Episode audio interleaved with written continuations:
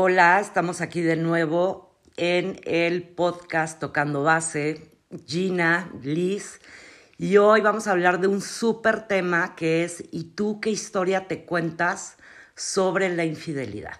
Creo que es un temazo, Liz. ¿Tú cómo lo ves? Temazazo. Ese asunto ya de, de la infidelidad, que por supuesto creo que es un asunto bastante viejo. o sea, no es nuevo, no es No. a partir de, de las redes sociales donde de pronto eh, podemos estar chateando con alguien que no es nuestra pareja, de hecho, ¿no? No es nuevo, solo que ahora se da así. Claro. Pero, pero si nos vamos como un poquito atrás, como, como nuestros papás o nuestros abuelos pudieron haber vivido las infidelidades, eh, es un fenómeno que siempre ha estado presente, las relaciones de pareja. Toda la vida. O sea, toda la vida creo que antes igual y era quizás en el tema de nuestros abuelos un tema más permi- permitido. Claro. O era, claro. me hago güey, este, me hago la loca, me hago el loco, que era más permitido en tema de hombres en esa época, ¿no?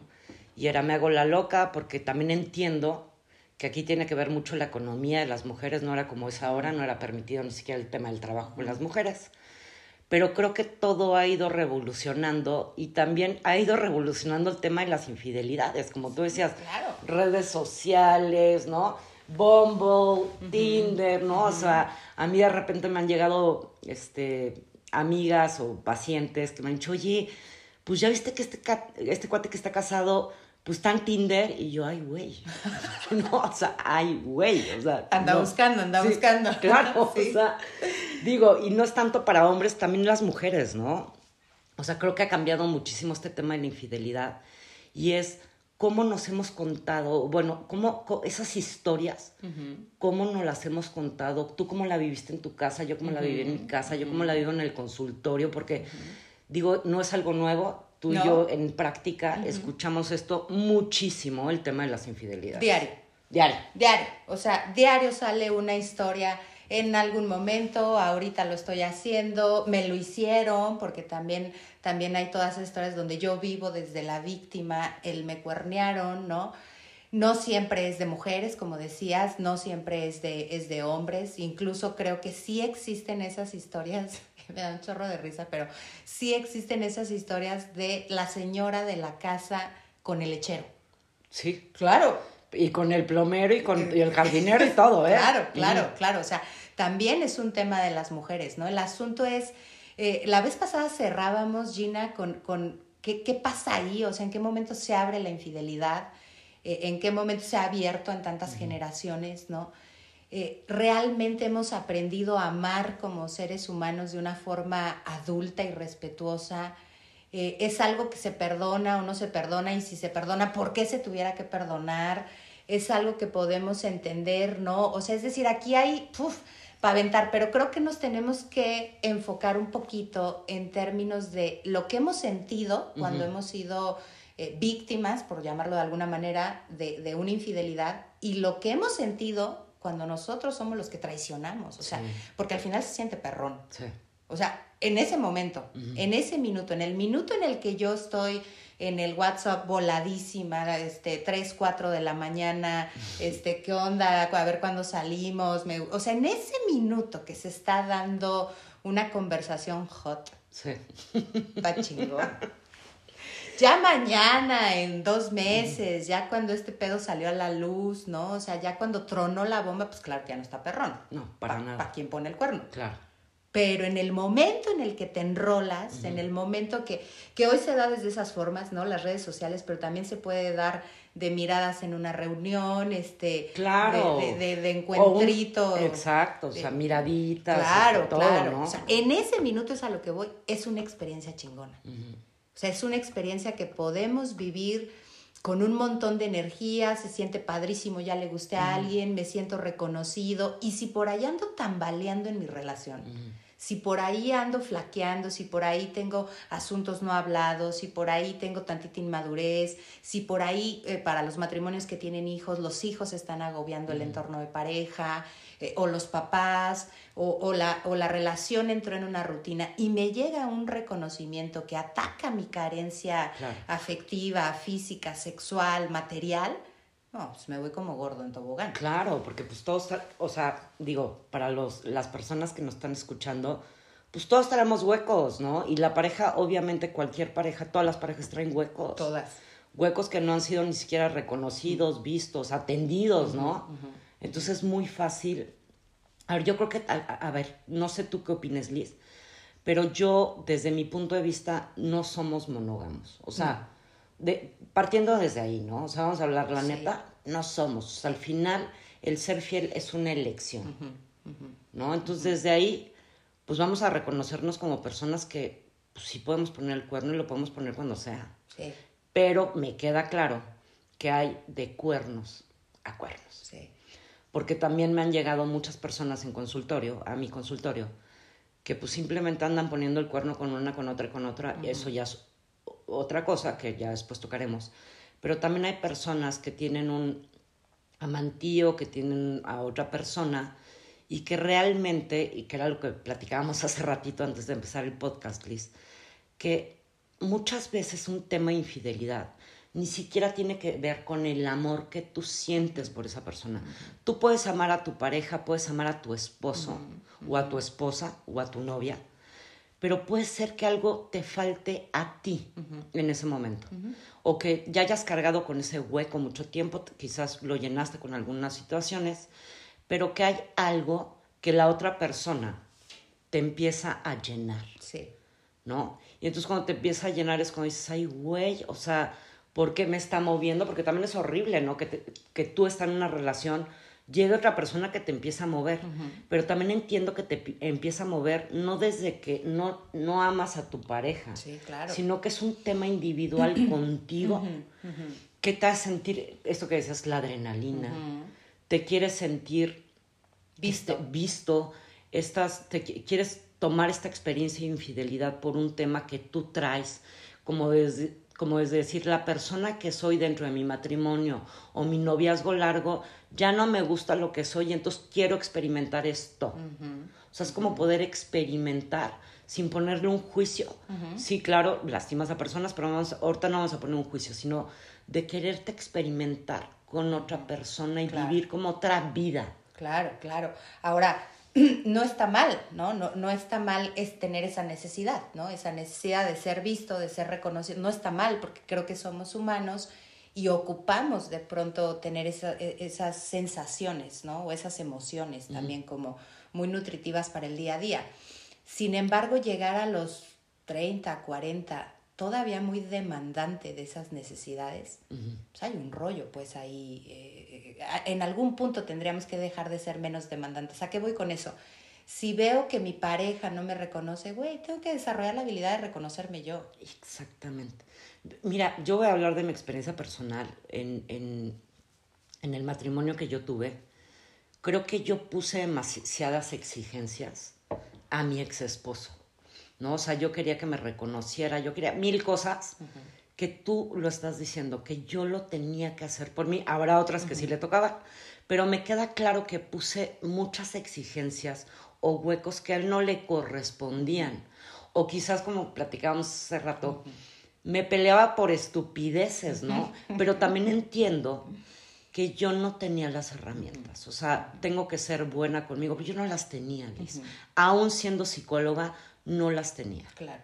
Claro, claro, claro. Y es que esas herramientas se desarrollan con los años, o sea, con la vida en pareja. Ya cuando estás viviendo con alguien, vas aprendiendo a ceder, a ser flexible, a dejar al otro que se quede con su pinche opinión y que sienta que está bien y no hay pedo y a soltar su opinión, este, a dejar el desorden del otro, ¿no? Porque yo también me llegué a cachar en, en discusiones súper estúpidas que, que adentro de mí, neta, hasta me daban risa que decían, no mames, ¿por qué la estoy haciendo de pedo por esto? Sí, porque, oye, levanta esto y esto, pues ni que fuera su mamá, ¿no? Claro, claro.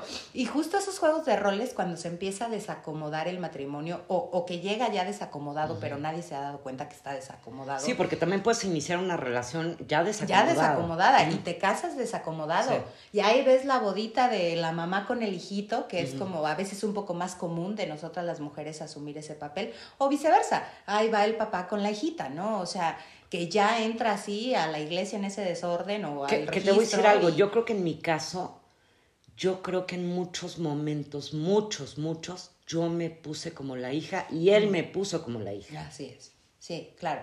Y, y, y en mi experiencia es yo me puse como la mamá y él le encantaba ser hijo.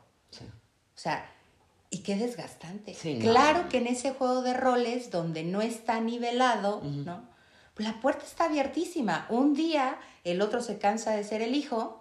Aparte tú lo refuerzas, ¿eh? Ah, claro. Tú, lo refuerzas, o sea, de pendejo no lo bajas. Claro. Yo fui de esas mujeres humillantes de, ay, no manches, no sabes ni hacer esto, ay, es que no puedes con esto, ay, ya déjalo así, yo lo pago, ay, ya lo resuelvo, o sea, olvídate, ya haz de cuenta que no te pedí nada, este, contigo nunca se puede, o sea, mi mamá, no, educando al marido, ¿no? Y claro que, pues, eh, yo hoy entiendo, hoy, hoy veo desde mi experiencia que cuando dos, tres años te están reforzando que no sabes hacer nada, pues claro, no sé hacer nada, aquí está tu pendejo, y como no sé hacer nada, tarán, salgo con mi chistecito. No, No, O bueno, sea, y no es que salga con el chiste, ha de haber encontrado, en, estamos suponiendo, encuentras a alguien que ya no te ve como ese pendejo, o que no te ve como esa hija, o que no te ve como, como lo que ustedes traigan en su relación, te hace sentido el ver, encontrarte, porque aparte te encuentras justo a la persona, porque eso pasa. Te la encuentras que dices, no manches, esta persona sí me toma en cuenta, si me ve, si me escucha. Y entonces, claro, es regalado, o sea, como decimos, como gorda en tobogán te vas a ir. te vas a ir. Ahora, fíjate, esos son los casos de, de todos esos matrimonios o relaciones formales que, que están desordenados o que llegan desordenados, que se viven desordenados y el desorden pues genera la infidelidad. Sí. Pero también está esto que decías al principio, todos esos casos cuando nosotros no hemos tomado terapia, no nos hemos ni chutado un libro, no tenemos los recursos para habitar en pareja y de pronto la, la relación de pareja detona tener esos recursos. O sea, también está como la teoría de somos seres incompletos y estamos esperando a que el otro nos complemente y cuando nos damos cuenta que no nos complementa, entonces vale madres, también está esa otra teoría. Pero también creo que está otra parte de, de- del cómo y por qué somos infieles, ¿no? O sea, cuando en mi casa esto era normal y cuál es el pedo. Claro. Yo alguna vez anduve con una persona que me cuernió 10 veces o 15 y esas son las que me enteré, más las que no me enteré, que seguramente estaban ahí. Pero en algún momento que hablamos, él me lo dijo. Oye, pero pues es que esto en mi casa, pues así, o sea, Claro. mi mamá tal cual, yo la vi con cinco o seis parejas, mi papá tal, o sea, Si era algo normal. totalmente normal. O sea, es decir, también hay infidelidades porque, porque se han construido, se han contado el cuento. Justamente esa gente se ha contado el cuento que pues, esto es normal. ¿Cuál es el problema? Y que también te voy a decir una cosa, Liz. ¿Cuántas parejas no conocemos que han llegado a terapia o por fuera que es un acuerdo, ¿eh? Y también es válido. O sea, si es un acuerdo, yo creo que es válido. Válido.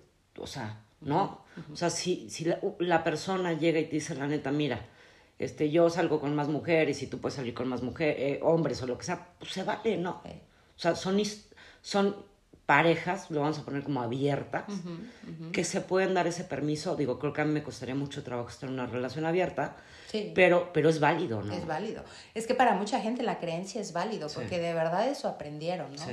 El asunto que eso que puede ser como muy válido para algunos y muy inválido para otros, también para mí no es como algo muy válido. Hijo, esa gente no debería de coincidir porque cómo se hacen daño. O sea, para quien es validísimo y aprendidísimo, Fíjate que para yo quien también... no, qué destrucción. Sí, yo también de chava estuve en una relación con un psicólogo que yo creo que me cuernió Liz 100 veces. O sea, neta, o sea, 100 veces. Y eso que no existían las redes sociales, No existían las redes 230. sociales, ¿eh? o sea, si no, bueno. Y yo aguanté mucho, pero también entiendo que yo aguanté. Yo no estaba pasando por un buen momento emocional, ¿no? Y yo me estaba agarrando a esta persona y yo entiendo y el día de hoy reconozco que yo aguanté por eso. Pero él también me decía, oye, pero es que yo así soy. Y yo en mi cabeza inmadura decía, no, pero o sea, yo no soy así, entonces tú tienes que ser como yo soy. Y la verdad es que eso no está bien. No. O sea, él sí me avisaba que él era así. La que no aceptaba eso, que también es válido, era yo. Pero yo me lastimé muchísimo por querer cambiar a alguien que así era. Y eso también lo tenemos que entender. Claro. Si así es alguien, así es Y alguien. así se va a morir. ¿eh? O sea, digo, la terapia puede cambiar y modificar muchas cosas y, y, los lugares desde donde vienes haciendo esto. Y claro que hay gente que ha resuelto ese asunto. ¿Y por qué lo haces, no? O y por qué lo haces, claro, claro. Pero también hay gente que no. Hay gente que se va a morir así, este, mujeriego, hombreriego, hombreriega, o sea, como sea, pero, pero se va a morir así. Y, y creo que ahí la persona que, que se puede aventar 10 años con la expectativa de que va a cambiar. Sí qué destructivo es eso, qué doloroso, porque eh, de hoy, hoy especialmente a mí me ha tocado ver mucho, eh, y yo lo he vivido, la gente se vuelve un stalker, pues, o sea, agarra celulares, o sea, eh, estás chingando a ver quién ya mandó el mensaje. lo hemos este, ¿Por qué platicas con esta? O sea, horrible, pues. ¿Por qué le pusiste like, no? O sea. Sí, sí, sí, sí. Sí. es una locura, ¿no? Y que hoy es como la forma en cómo, en cómo se vive y se reafirma la infidelidad, ¿no? Hay, algo, fíjate, que a mí me ha tocado ver eh, ya de hace muchos años, ahora que soy mamá lo entiendo más, ahora que, que yo tengo una hija, lo entiendo más, ver cómo, si hablamos de tiempos en la relación donde se dan infidelidades, me ha tocado verlo muchísimo en el momento de, la maternidad y de la paternidad. Ah, o sea, la mamá se vuelca al cuidado de los hijos, necesidad biológica instintiva, eh, y el varón, necesidad biológica instintiva, como un perrito, dice la hembra está eh, brava, cuidando a la cría, y se va. Bueno, y también entiendo que se va porque se siente abandonado, o sea, ya llegó alguien más a la relación. Y es muy diferente porque tú vives el embarazo, los hombres no lo viven. No, no lo viven, no lo viven. Y que bueno, e, es como entenderlo desde un fenómeno como muy biológico. El problema es que cuando esa conducta se queda ciclada en la relación de pareja, pues ahí vienen los cuentotes de las mujeres.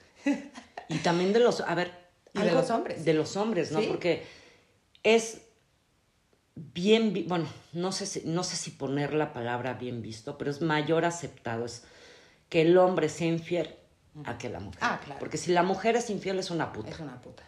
Y si el hombre es infiel, es un cabrón. Y ahí cambia, o sea, simplemente puta y cabrón son totalmente diferentes. Y, y, eso creo que es algo muy grave, que la sociedad te pueda o te quieran, porque ya está en uno, que te puedan marcar o te quieran marcar de esa manera.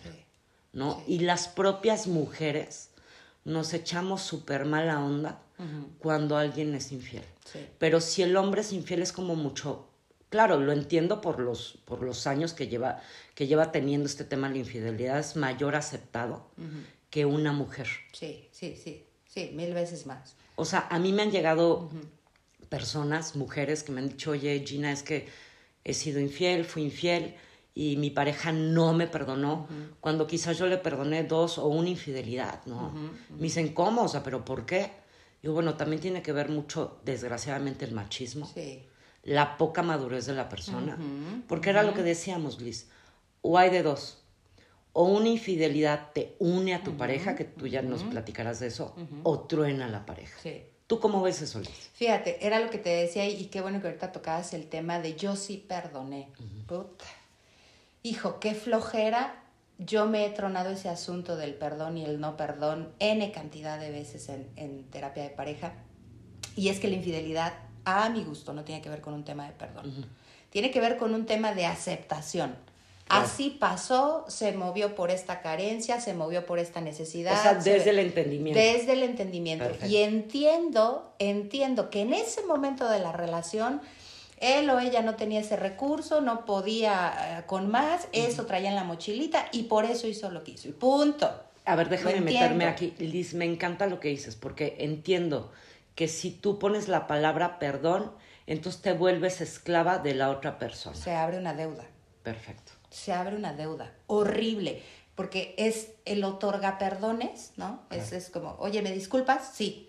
Ya me diste el sí, hijo, yo te debo. Claro. Y ahí hay una deuda emocional terrible. Entonces yo te debo y yo me empiezo a comportar eh, súper buena onda porque tú ya me perdonaste. Si no era detallista, te doy detalles. Si no era puntual, soy puntual. Sí, si quieres hacer el amor, lo hacemos diario. Lo hacemos diario, lo que tú me pidas. Pero me termino despersonalizando. Claro.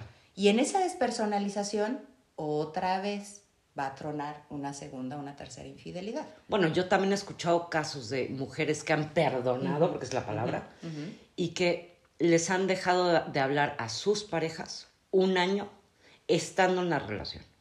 O sea, es una deuda, como tú dices, no te alcanza para la deuda. Claro, claro. Ok, entonces como tú lo manejas, que me encanta, es tomar responsabilidad. Tomar responsabilidad de lo que sucedió, tomar entendimiento, integrar la experiencia como cualquier otra experiencia de vida, como la experiencia de muerte de tu papá, la integro, me pasó, como la experiencia de tuve una infancia muy sola, la integro, me pasó. O sea, la asumo como cualquier otra experiencia de vida, no le doy a esto un ojo como tan crítico. Exacto. Y le atoro y, bueno, pues si decido regresar, órale, voy a fortalecer el asunto, porque algo pasa sexualmente, ¿eh? sexualmente, así lo voy a decir como va cuando en una pareja alguien es infiel y se entiende el problema, la víctima, por llamarlo de alguna manera, se va con todo a la sexualidad para no volver a, perder, por decir, a la pareja. Y en ese fortalecimiento de la sexualidad, que es base de la construcción de una pareja, ¡pum! Se desarrolla y crece la pareja y ves que crecen económicamente y que crecen como padres y que crecen en los negocios y que crecen como un, un, ícono social, un gran Claro, ya están madures. Bueno, hasta se ponen guapos pues de tanto coger. o sea, eh, eh, porque eso detona la infidelidad. Es como, lo primero que piensa mucha gente es que yo no lo pude satisfacer sexualmente. Sí, a ver, la gente se va a un tema sexual.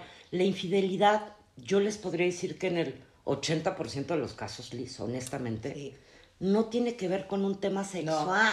No. Desde ahí vamos a aterrizar estas cosas. No se cuenten esta historia, no tiene que ver con un tema sexual. No. Incluso si tiene que ver con un tema sexual, los hombres, por ejemplo, pueden ir a buscar la prostitución y punto. claro. Ya.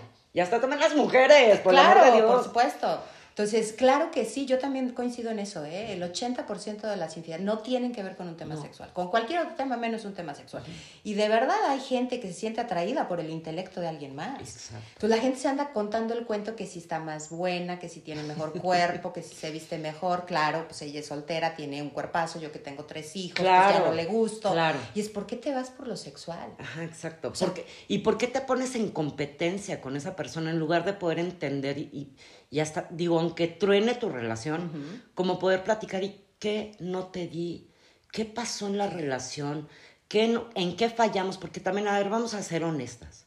Una infidelidad es de dos. De dos, de o sea, no es de uno, aquí es de dos. Totalmente de acuerdo. De dos, ¿qué no te di yo y qué no me pudiste dar tú? Exactamente. Y aparte, espérate, esto que yo no te di, no creas que no lo di por culé. No lo di porque no tenía ni idea de que tú lo necesitabas. Exacto. O porque yo ni siquiera sabía cómo brindarte eso. Sí, no tenía las herramientas ni para dártelo, ¿no? Si ni siquiera igual y te lo puedes dar a ti, ¿cómo se lo puedes dar al otro, no? Claro, claro. Entonces está cañoncísimo en el momento en que, bueno, ahí está la parte de los que crecen y se reconcilian y etcétera, y muy bien. yo también he visto. El, integrar la experiencia, porque yo lo manejo incluso con esa palabra. Yo hago una enorme diferencia entre aceptación, aprobación, integración de la experiencia. Una cosa es aceptar que ya me cuerneas, pero aceptar siempre se va a quedar en un terreno doloroso y de resentimiento. Aprobar, entro en ese cuento que me cuento, bueno, es que lo hizo por esto y por aquello. Entonces apruebo tu infidelidad y la justifico, aparte súper codependiente ese pedo. y la tercera que es integrar, que ya no tiene que ver con que la juzgo, güey, la entiendo como algo por lo que yo tenía que transitar para madurar, para también validar mi validarte y tan tan. Y ahí están los que se reconstruyen. Pero también cuando la infidelidad llega a detonar un divorcio, o a detonar una separación para los que no están casados, una fractura, también es una experiencia divina. Es, dolorosa. Muy dolorosa. Muy dolorosa, pero es divina. Te madura. Te, te, es como aventarte al precipicio, te quedas solo a la chingada, todo herido, dolorosísimo, mucho tiempo sintiéndote culpable, mucho tiempo culpando al otro, en tus estados de víctima, meses si quieres, que tienes, se vale, así es el duelo, se acabó la relación por una infidelidad, estolqueando a la otra persona a ver qué pedo si siguen saliendo o no, en una locura infinita de meses. Yo he visto a gente meses, años, China. Pero cuando pasa ese proceso caótico del duelo, terminas diciendo, sí, es que no nos amábamos.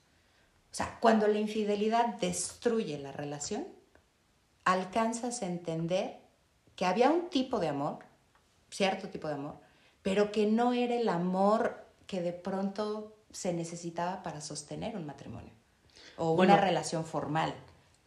Mira, a ver. A lo mejor era amor de cuates. Oh, sí, pero digo, yo que lo, que lo he vivido y que fui infiel en mi matrimonio. Y mi relación, tú bien lo sabes, que por eso, digo, entre paréntesis se acaba, porque no se acabó por eso, pero fue la, la gotita que detonó todo esto. Yo fui infiel amando a mi esposo. Mm, a mi ex esposo, ¿no?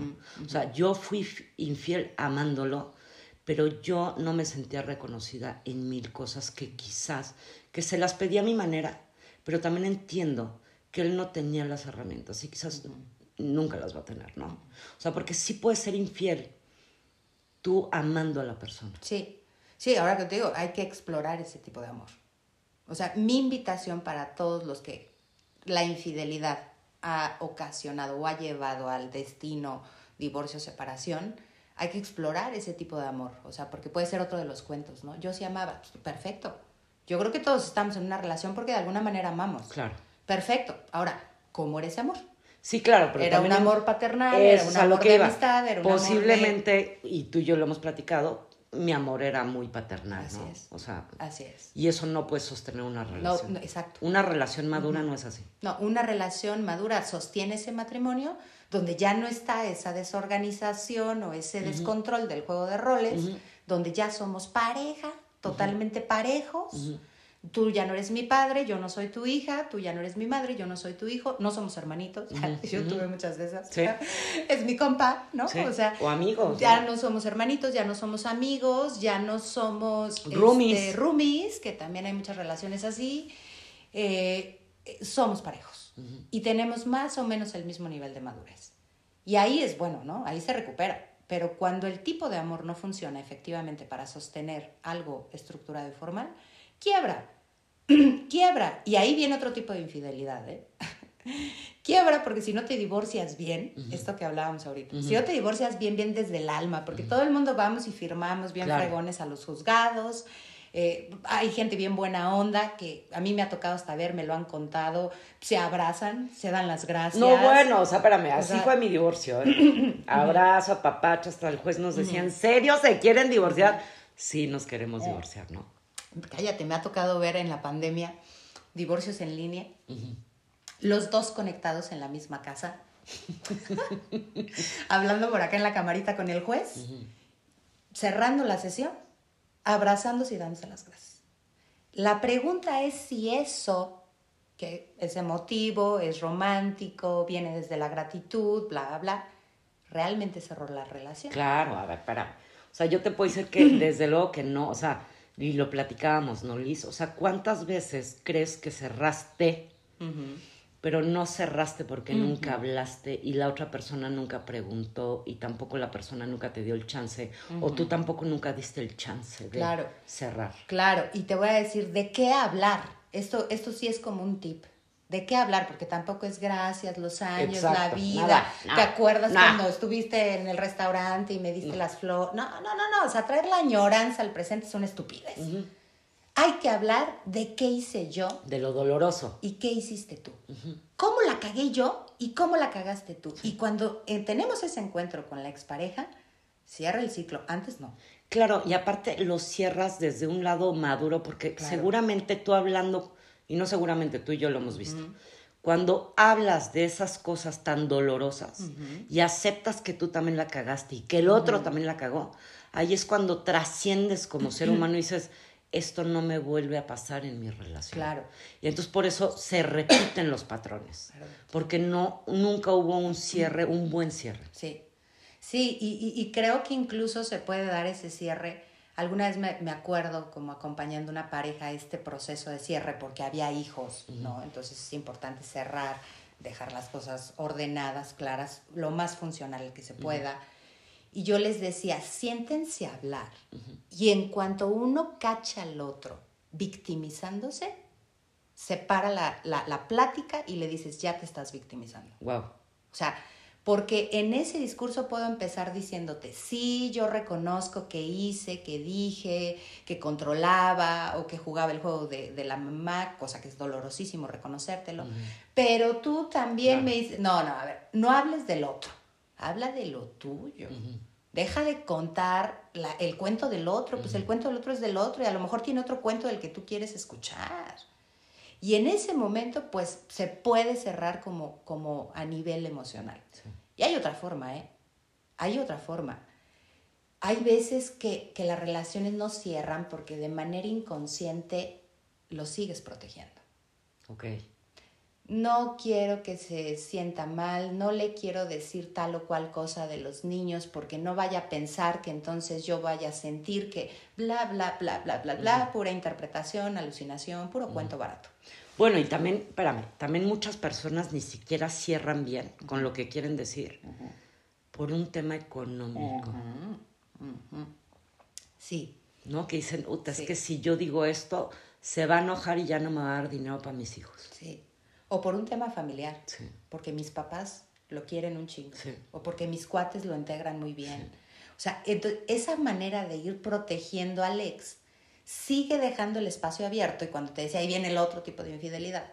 Al dejar el espacio abierto, lo que decíamos ahorita, se queda la persona, o sea, se dio el divorcio, se firma el acta, te llega el acta a tu casa, ya hiciste tu drama. En una todos tus amigos ya, saben, todos. Todos, ya Facebook, Instagram, todos. Me divorcié por cuernero o porque me cuernearon, pero se queda estorbando tu puerta.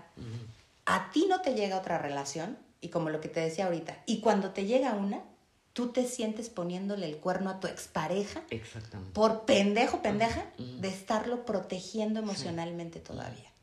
Eso pasa mucho cuando hay hijos. Y también cuando no hay hijos, Liz. O sea, yo he tenido, sí, yo he tenido pacientes que también no pueden empezar una relación nueva porque se sienten culpables de empezar una nueva relación. Sí.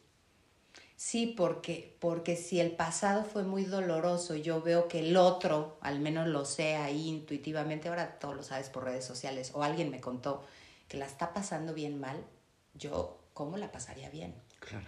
O sea, no, ese güey está bien tronado y es como en esa lealtad inconsciente me voy a, a perderme las oportunidades. O también, si tú fuiste la persona que puso el cuerno, es decir, yo quiero que la otra persona sea feliz y entonces yo tengo que ser infeliz porque sigo cargando con esa culpa. Claro.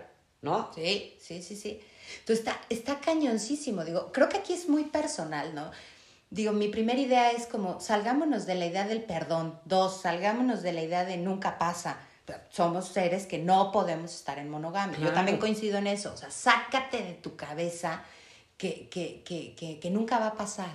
Y también sácate de la cabeza que el amor lo puede todo. No es una cuestión de amor. claro que no, claro que no. Y tampoco no es una cuestión de sexualidad. No, no, no, no. Ni es una cuestión a veces de, de, de, necesidad. Ah, solo pasa. O sea, yo he enseñado por muchos años que me da mucha risa porque alguna vez fui cuestionada. Hay, hay un autor que ahorita no me acuerdo de un libro que se llama La vida es así. Me encanta porque es un psicólogo que dice yo he vivido cuatro divorcios, llevo 20 relaciones fracasadas y soy el mejor terapeuta de pareja. Ah, yo digo, bravo, ese compadre es como yo.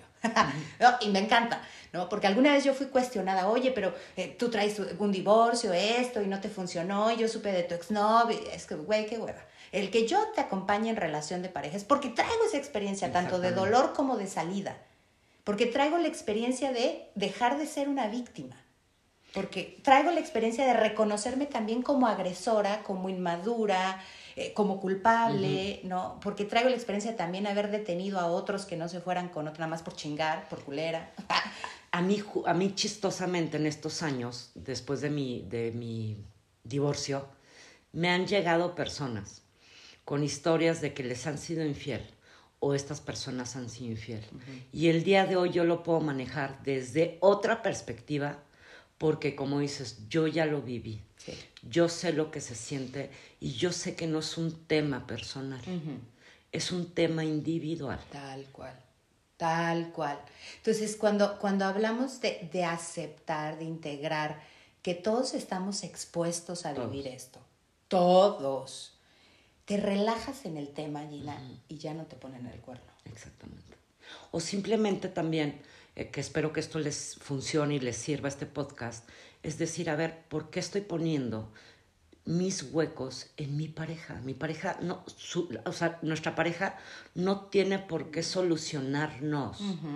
Nosotros nos solucionamos, no nuestra pareja. Sí, claro, claro.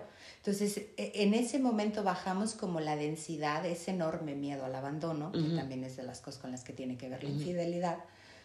Bajas la densidad, modificas la creencia, integras, que es algo que se viene viviendo ancestralmente en todas las sociedades, comprendes que no somos monógamos, aprendes a conocerte, te haces cargo de llenar tus huecos, dejas de demandarle al otro tus demandas infantiles, aprendes a jugar en las relaciones de pareja, ya no como el padre y el hijo o la madre y el hijo, aprendes a jugar como pareja y entonces, entonces puede dejar de suceder.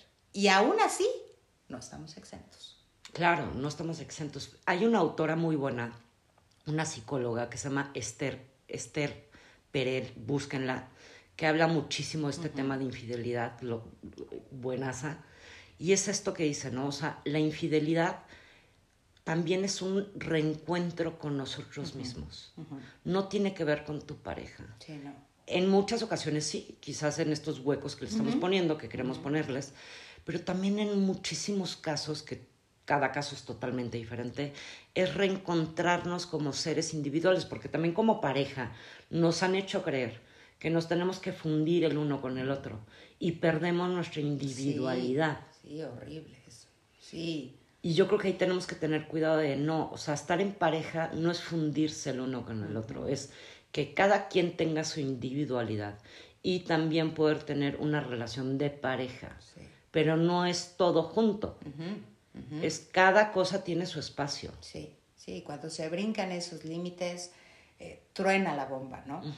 Eh, concretando esto y cerrando esto y cayendo en esta conclusión de qué importante es pues integrar la experiencia como una de las tantas que vamos a vivir, así como vamos a vivir muerte de los padres, enfermedad, este, muerte de nosotros mismos, eh, eh, crisis, cambios. cambios. Eh, integrar este tema ayuda mucho a relajarse. Pero de aquí a mí me gustaría proponerte, pues irnos a la parte escabrosa de la infidelidad, pero me refiero al duelo. Ok. Para el siguiente podcast. Buenas. Me refiero al duelo de la pareja, al duelo del divorcio, a la parte eh, escabrosa, dolorosa, ¿no? O sea, eso donde yo me quedo rebotando meses, semanas, años en la culpa, en la sensación de víctima. ¿Y qué hago con eso? ¿Y qué hago con eso? ¿Cómo me conduzco? Y puede ser el truene de una, de una, de un matrimonio o el truene de una relación, ¿no? O sea, que te quedas ahí ciclado, estancado, este, hundido. Hundido completamente. Y, y del por qué hoy mucha gente, y también me he vivido en ese lugar, no nos podíamos mover hacia nuevas relaciones. O sea, el duelo de, de, la infidelidad, del divorcio, de eh, cuando se divorcia uno por este tipo de temas, es súper escabroso. Porque hay otros tipos de divorcio, ¿no? Los hijos, la lana, todo está padre y está divertido. Pero creo que esto, especialmente, divorciarte por infidelidad o infidelidades, deja una resonancia de un duelo muy largo y doloroso. Vamos a hablar de eso el próximo podcast. Me parece perfecto. Entonces, el siguiente podcast hablamos de los duelos. Los duelos. Perfecto. Va. Nos escuchamos la próxima semana. Les mandamos un beso. Chao.